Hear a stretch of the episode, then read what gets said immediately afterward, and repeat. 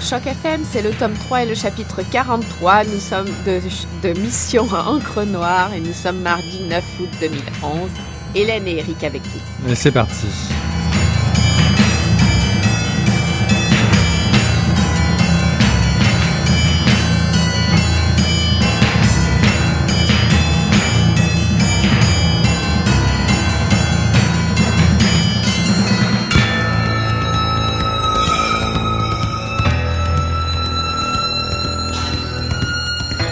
Mesdames et messieurs, mesdames et messieurs, qui prendra les gants?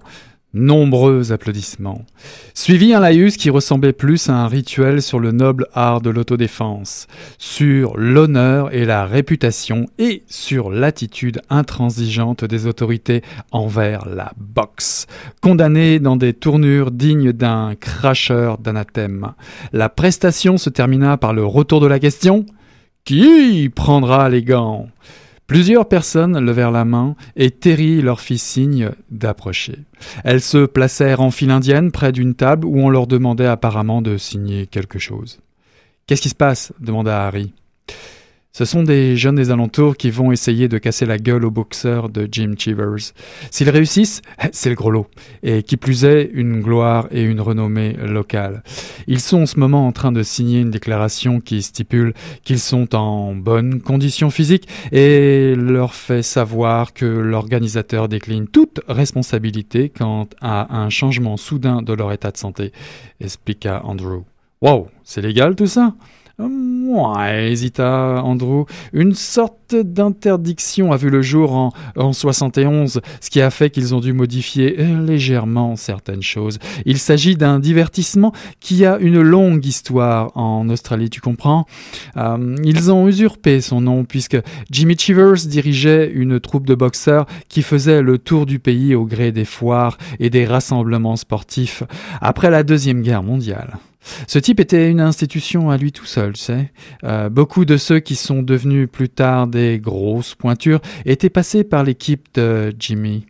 Il y avait toujours beaucoup de nationalités différentes chez les participants, des Chinois, des Italiens et des Grecs, et même des aborigènes. À l'époque, les gens que ça tentait pouvaient même choisir contre qui ils allaient se battre. Ainsi, si tu étais par exemple euh, antisémite, tu pouvais te choisir un adversaire juif, même si les chances de se faire mettre une raclée par un juif étaient relativement grandes. Harry pouffa de rire. Qu'est-ce que ça fait? Qu'est-ce que ça ne fait pas qu'attiser le racisme? Andrew se gratta le menton. Hmm, peut-être, Pas. C'était en tout cas euh, un moyen d'évacuer l'agressivité refoulée. En Australie, on a l'habitude de cohabiter avec des cultures et des races différentes, et dans l'ensemble, hmm, ça marche plutôt bien. Mais il y a toujours des frictions, tu sais, et dans ce cas, il vaut mieux toujours se mettre sur la bobine que dans un ring que dans la rue. Prends par exemple les matchs qui opposent un blanc à un aborigène. Cela intéresse tout particulièrement le public. Un aborigène, membre de l'équipe de Jimmy, et qui s'en sortait bien devenait facilement un héros parmi ses semblables dans son patelin. Il donnait une petite impression de cohésion et de gloire au milieu de toutes les humiliations. Je ne crois pas que ça ait aggravé les choses entre les ethnies. Quand les jeunes blancs se faisaient foutre une raclée par un noir, ça leur inspirait plus de respect que de haine. Les Australiens forment un peuple fair play de ce point de vue-là. C'était un extrait de L'homme chauve-souris de Joe Nesbo qui est paru en 1997 euh, en norvégien et en 2002 pour la traduction française. C'est chez euh, Folio Policier chez Gallimard. Alors Eric, je te laisse euh, présenter euh, le livre rapidement. Ouais, Jonas Beau, l'homme chauve-souris, qui a eu le, prix du meilleur roman policier nordique en 98. Euh, Jonas Beau fait débarquer son héros de la police norvégienne, non pas à Norvège, mais à Sydney, comme dans l'extrait que je viens de lire, dans le cadre de l'enquête sur le meurtre d'une jeune compatriote exilée, Inger Holter, qui est retrouvée étranglée et violée. Il est aidé en cela par un policier aborigène qui va lui être assigné et qui va le guider dans, cette sombre enquête. Sous la responsabilité d'un chef de police plutôt bougon qui refuse de se laisser marcher sur les pieds par ce type qui vient du nord de l'Europe, Harry Hall, c'est son nom de ce héros, va découvrir l'Australie à travers le regard de ce partenaire aborigène. Donc ce détective n'a rien du super-héros. Il est même très vite terrassé par son passé qui vient le rattraper au cœur de la métropole australienne. L'intrigue s'installe progressivement, le temps de faire basculer Harry Hole dans le vif du sujet, la société australienne et ses démons. Le portrait n'est pas flatteur, on s'en doute, une nation d'anglais venus déloger les natifs de leurs droits et tenter de les assimiler à de nouvelles valeurs occidentales. Euh, pas toujours facile, soit dit en passant. Euh, c'est bien au résultat d'un choc des cultures passées que nous sommes alors conviés. Euh, nous suivons Jonesbo dans les fringues un peu froissées et les relents de cuite des lendemains de veille de Harry Hall qui nous promènent chez les ringards, chez les héritiers des premiers colons, prisonniers, bagnards, criminels qui bâtirent les premières communautés dans le rejet absolu des indigènes qui perdurent encore euh, d'une certaine façon aujourd'hui. Donc le puritanisme anglais se frotte à l'esprit de liberté, à la magie des histoires ancestrales des aborigènes, cultivant un pays ben, de plouc, de redneck, autant le dire, avec quand même la présence d'une importante communauté homosexuelle à Sydney et des foyers localisés de contestation hippie qui consomment les hallucinogènes comme on gobe des peanuts. Donc c'est vraiment l'opposition parfaite dans cette société-là. Jonesbo donc égratigne le vernis de, de façade d'une société moderne, croyant pouvoir échapper à l'insondable noirceur de l'âme humaine. L'intrigue policière ne perd pas pour autant euh, tout intérêt, bien au contraire. Les leviers d'un roman noir haletant sont particulièrement bien montés pour aller crescendo autour de personnages attachants et finir dans un final euh, des plus euh, saisissants. Donc c'est construit autour d'une légende aborigène. Euh, le récit n'épargne personne et certainement pas l'anti-héros Harry Hall, aux prises avec ses sentiments les plus profonds.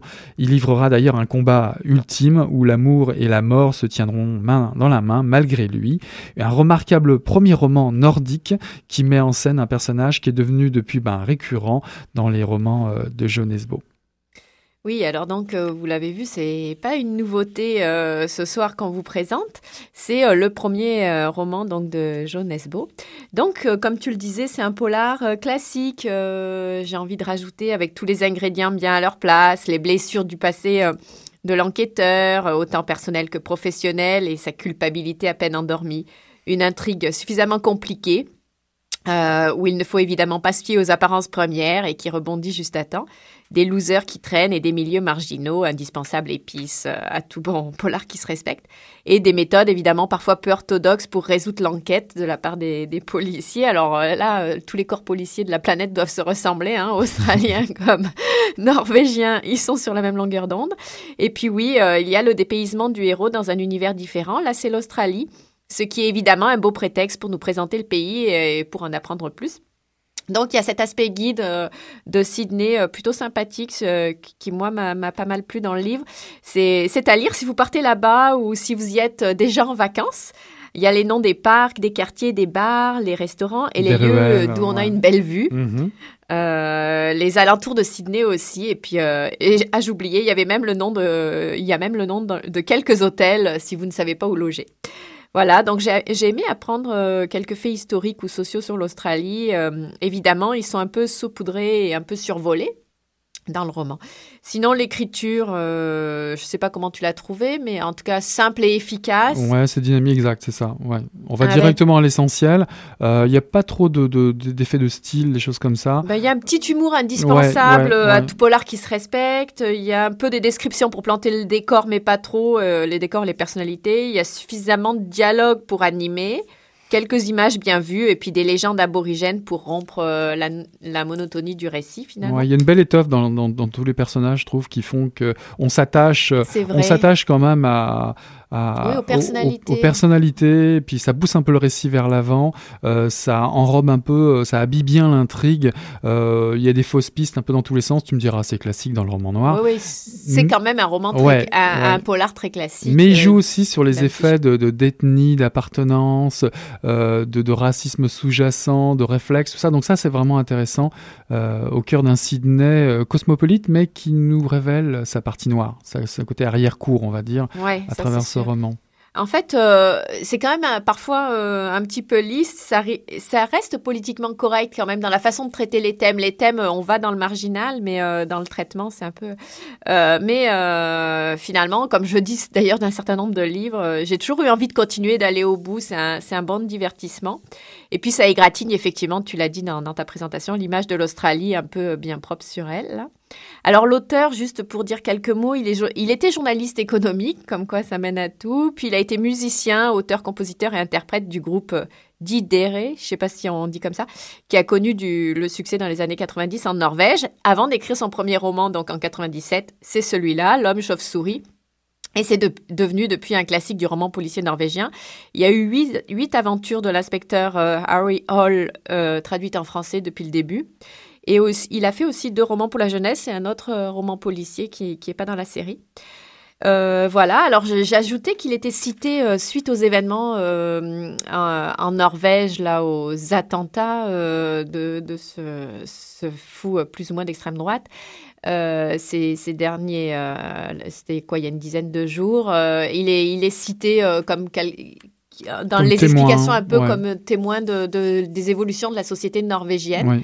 Euh, le Devoir le citer euh, dans son édition euh, du samedi 30 et du dimanche 31 juillet. En fait, c'est un peu aussi pour exploiter ou explorer un petit peu cette fourmilière d'auteurs appelés nordiques, aussi bien suédois que norvégiens ou même danois. Scandinave, le polar scandinave. Le fameux polar scandinave qui, qui depuis plusieurs années d'ailleurs nous explique ou nous révèle des aspects assez noirs, la noirceur de, ce modèle économique de développement social et qui, qui, finalement cacherait euh, une réalité beaucoup plus difficile. Sous la façade euh, effectivement de la Scandinavie euh, très égalitaire, consensuelle et social-démocrate. C'est ça. si vous plongez dans les, dans les tribunes récentes, il y a deux semaines, je crois, dans le Devoir et la presse, John Esbo est interviewé, donne des entrevues ou des explications autour de tout ça. Il faut dire qu'il a fait, d'après ce que j'ai lu, il a fait donc un une espèce d'éditorial qui est paru dans le New York Times euh, et qui, euh, qui, donne ses impressions suite euh, aux événements. Oui, parce que son personnage est connu internationalement.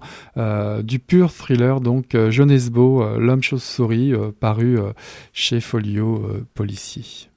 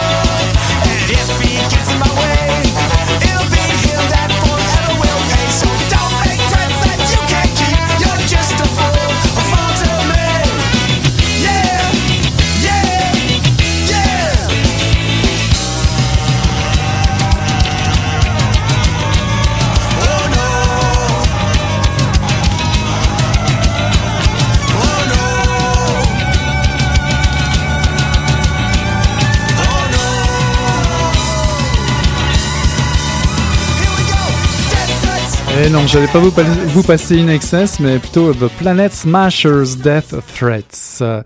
De retour dans le studio avec Hélène. Alors, euh, moi, je vais vous parler de... Enfin, ce livre m'a fait... Je suis pas une grande euh, habituée des polars, on va dire, ce qui me donne un regard neuf, n'est-ce pas? En tout cas, moi, euh, le livre m'a fait penser à, un livre que j'ai lu il y a assez longtemps, très classique aussi, Sous les vents de Neptune, de Fred Vargas, qui était paru en 2004. Et pourquoi il m'y a fait penser euh, quand j'ai lu L'homme chauve-souris? Parce que c'est effectivement encore euh, un héros récurrent, là, le commissaire euh, principal Jean-Baptiste Adamsberg, le, héros de, de, Fred Vargas.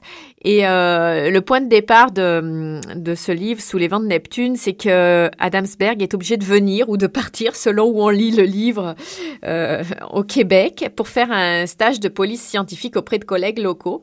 Et c'est là que l'enquête, cette fois-ci, va se dérouler. Alors, c'est une enquête. L'assassin tue ses victimes au moyen d'un trident. Et il y a eu neuf victimes sur une très longue période, puisque ça part de 1949 à 2003. Finalement, on apprend euh, durant euh, le récit que Adamsberg est concerné directement car son frère jumeau a été accusé des meurtres et a disparu euh, aussi. Donc, on a ici encore le thème du passé du héros enquêteur qui ressurgit. il est au Québec pour tout à fait autre chose et puis à, à la faveur d'un fait divers, d'un meurtre, son passé ressurgit. un enquêteur qui, bien entendu, a plein de faiblesses psychologiques ou autres et dont certaines pourraient bien expliquer qu'il soit éventuellement le coupable qu'on recherche. Et donc là, euh, l'intrigue est assez embrouillée. Euh, il y a effectivement aussi euh, des, des fausses pistes, etc. L'intrigue est le prétexte donc à une découverte de la province pour le héros et pour les lecteurs français. À l'époque, j'en étais. Donc, ça se déroule en région, au Québec en région et euh, les expressions et l'accent, les habitudes de vie, le paysage et la, géographie, etc. Il y a un côté documentaire touristique, un petit peu euh, ce que je retrouvais, ce que je, mettais en avant euh, dans le livre en Australie. Là où je me suis le plus régalée, c'est sans doute sur la langue. D'ailleurs, pour donner un exemple, le commissaire Adamsberg est qualifié par ses collègues québécois de pelleteux de nuages, expression tout à fait québécoise. Donc, c'est pas un très grand livre là encore, mais c'est un bon polar dont on veut connaître le dénouement et qui, et qui rebondit bien. Voilà, c'est euh, sous les vents de Neptune de Fred Vargas qui est paru en 2004. Pour ma part, moi, évidemment, je me suis précipité en me disant, ben oui, voilà, faut que j'en parle enfin.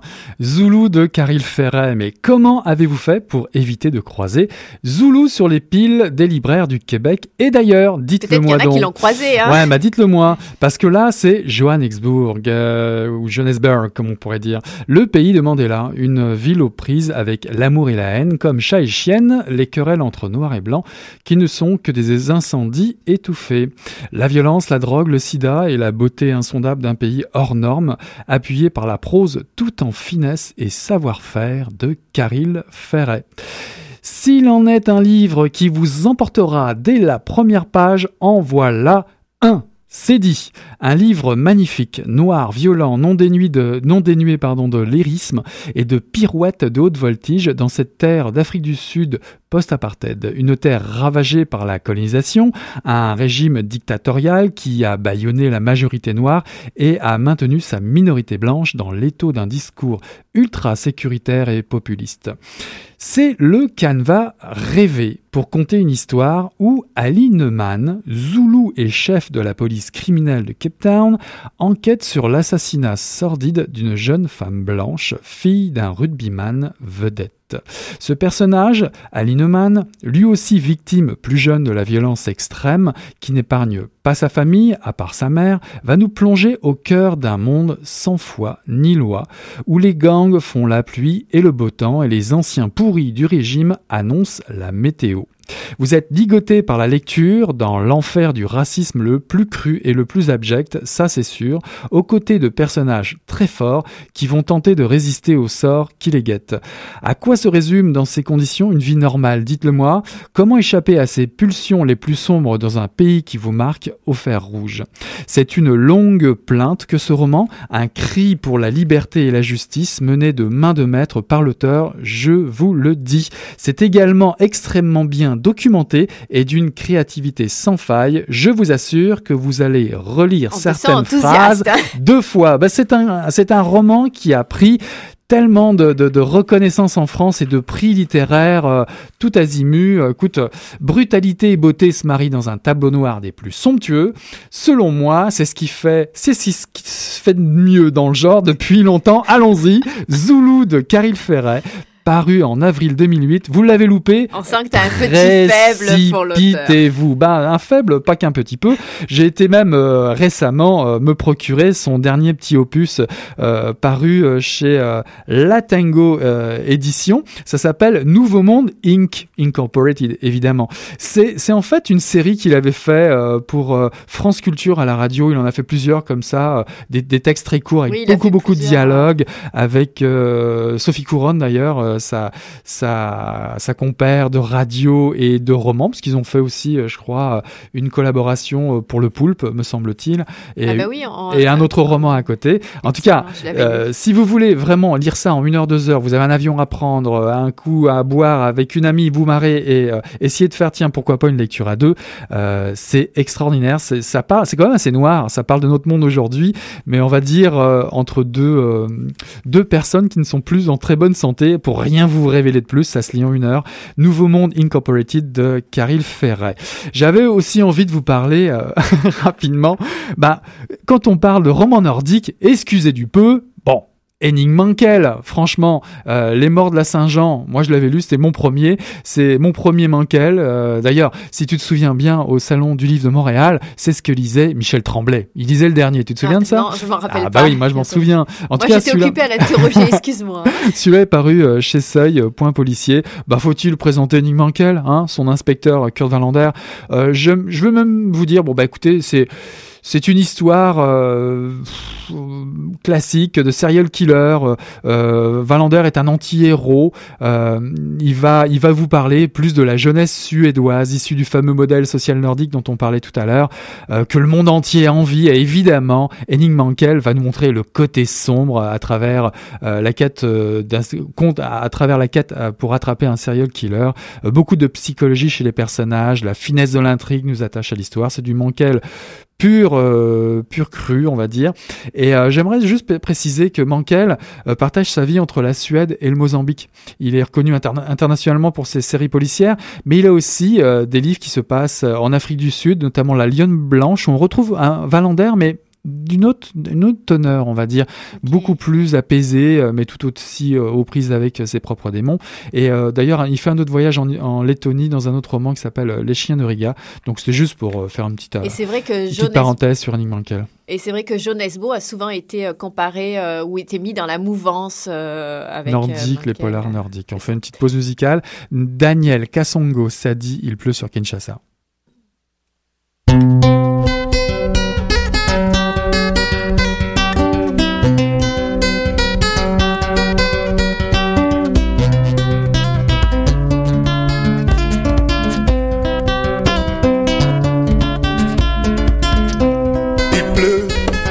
Kinshasa, Kin la belle. Il pleut sur Kinshasa, Kin la belle.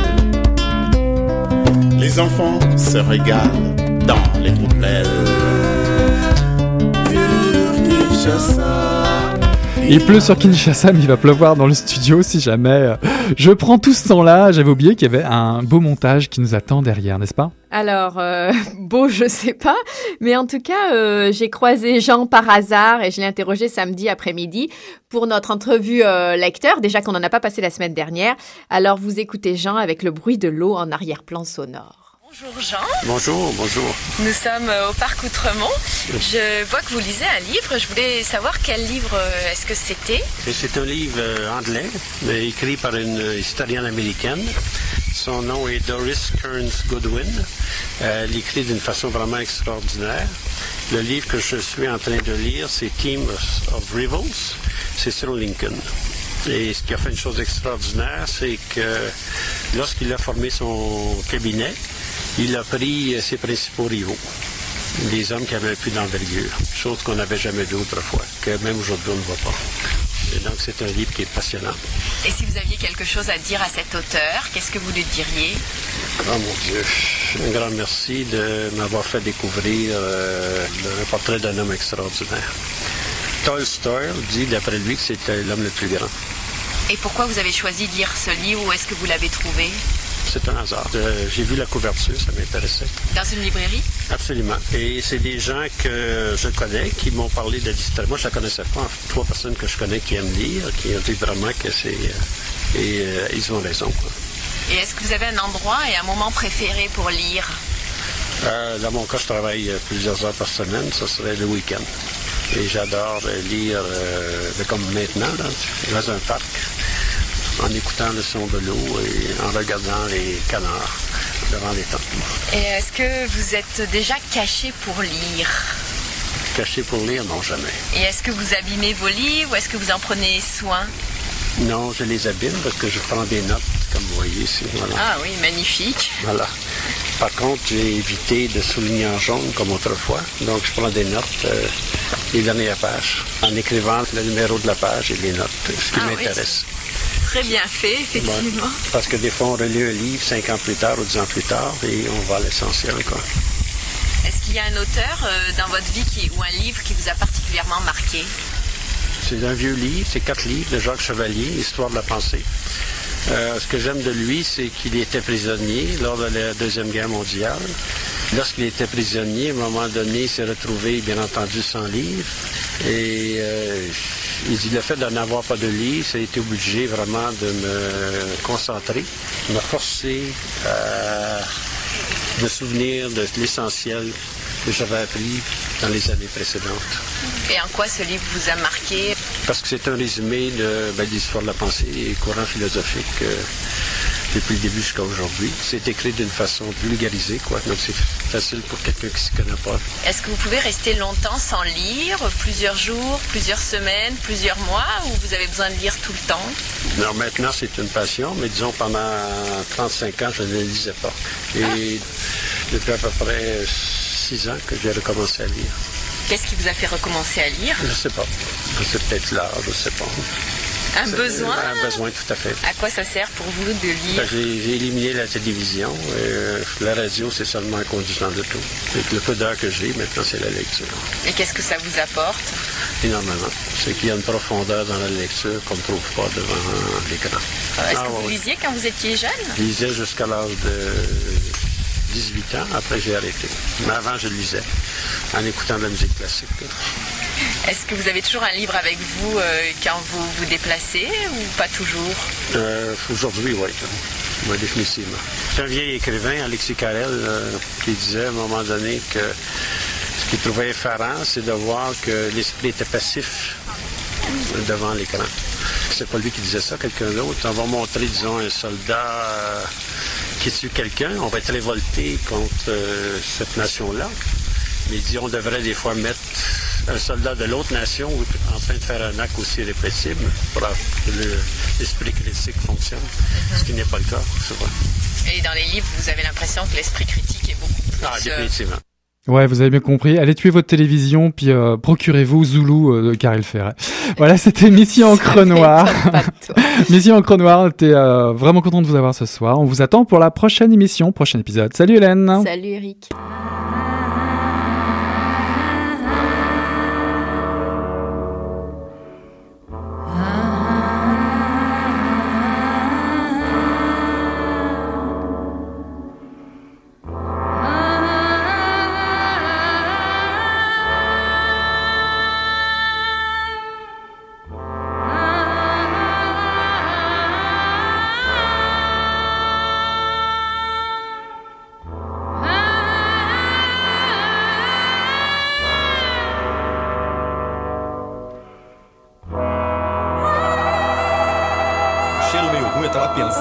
Coisa e fedeu as coisas. Pô, mas o negócio tava bom, bicho. O negócio tava bom, só quando ele tava tão entupido. Olha, Quem diria, hein? Greta Garbo acabou de irajar, hein? né, mas eu tava falando pra você, né? Depois que eu passei a me sentir, aí o negócio ficou diferente.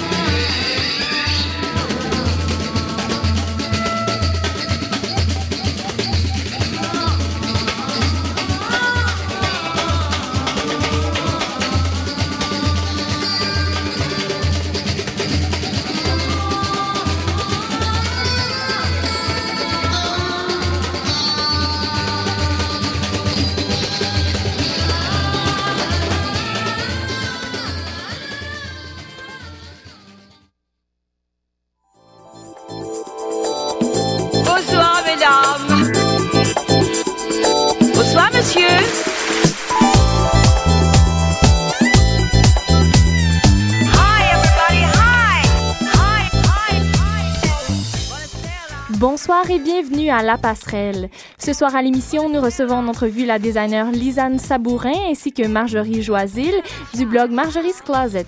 Également notre compte-rendu complet du Festival Mode et Design de Montréal.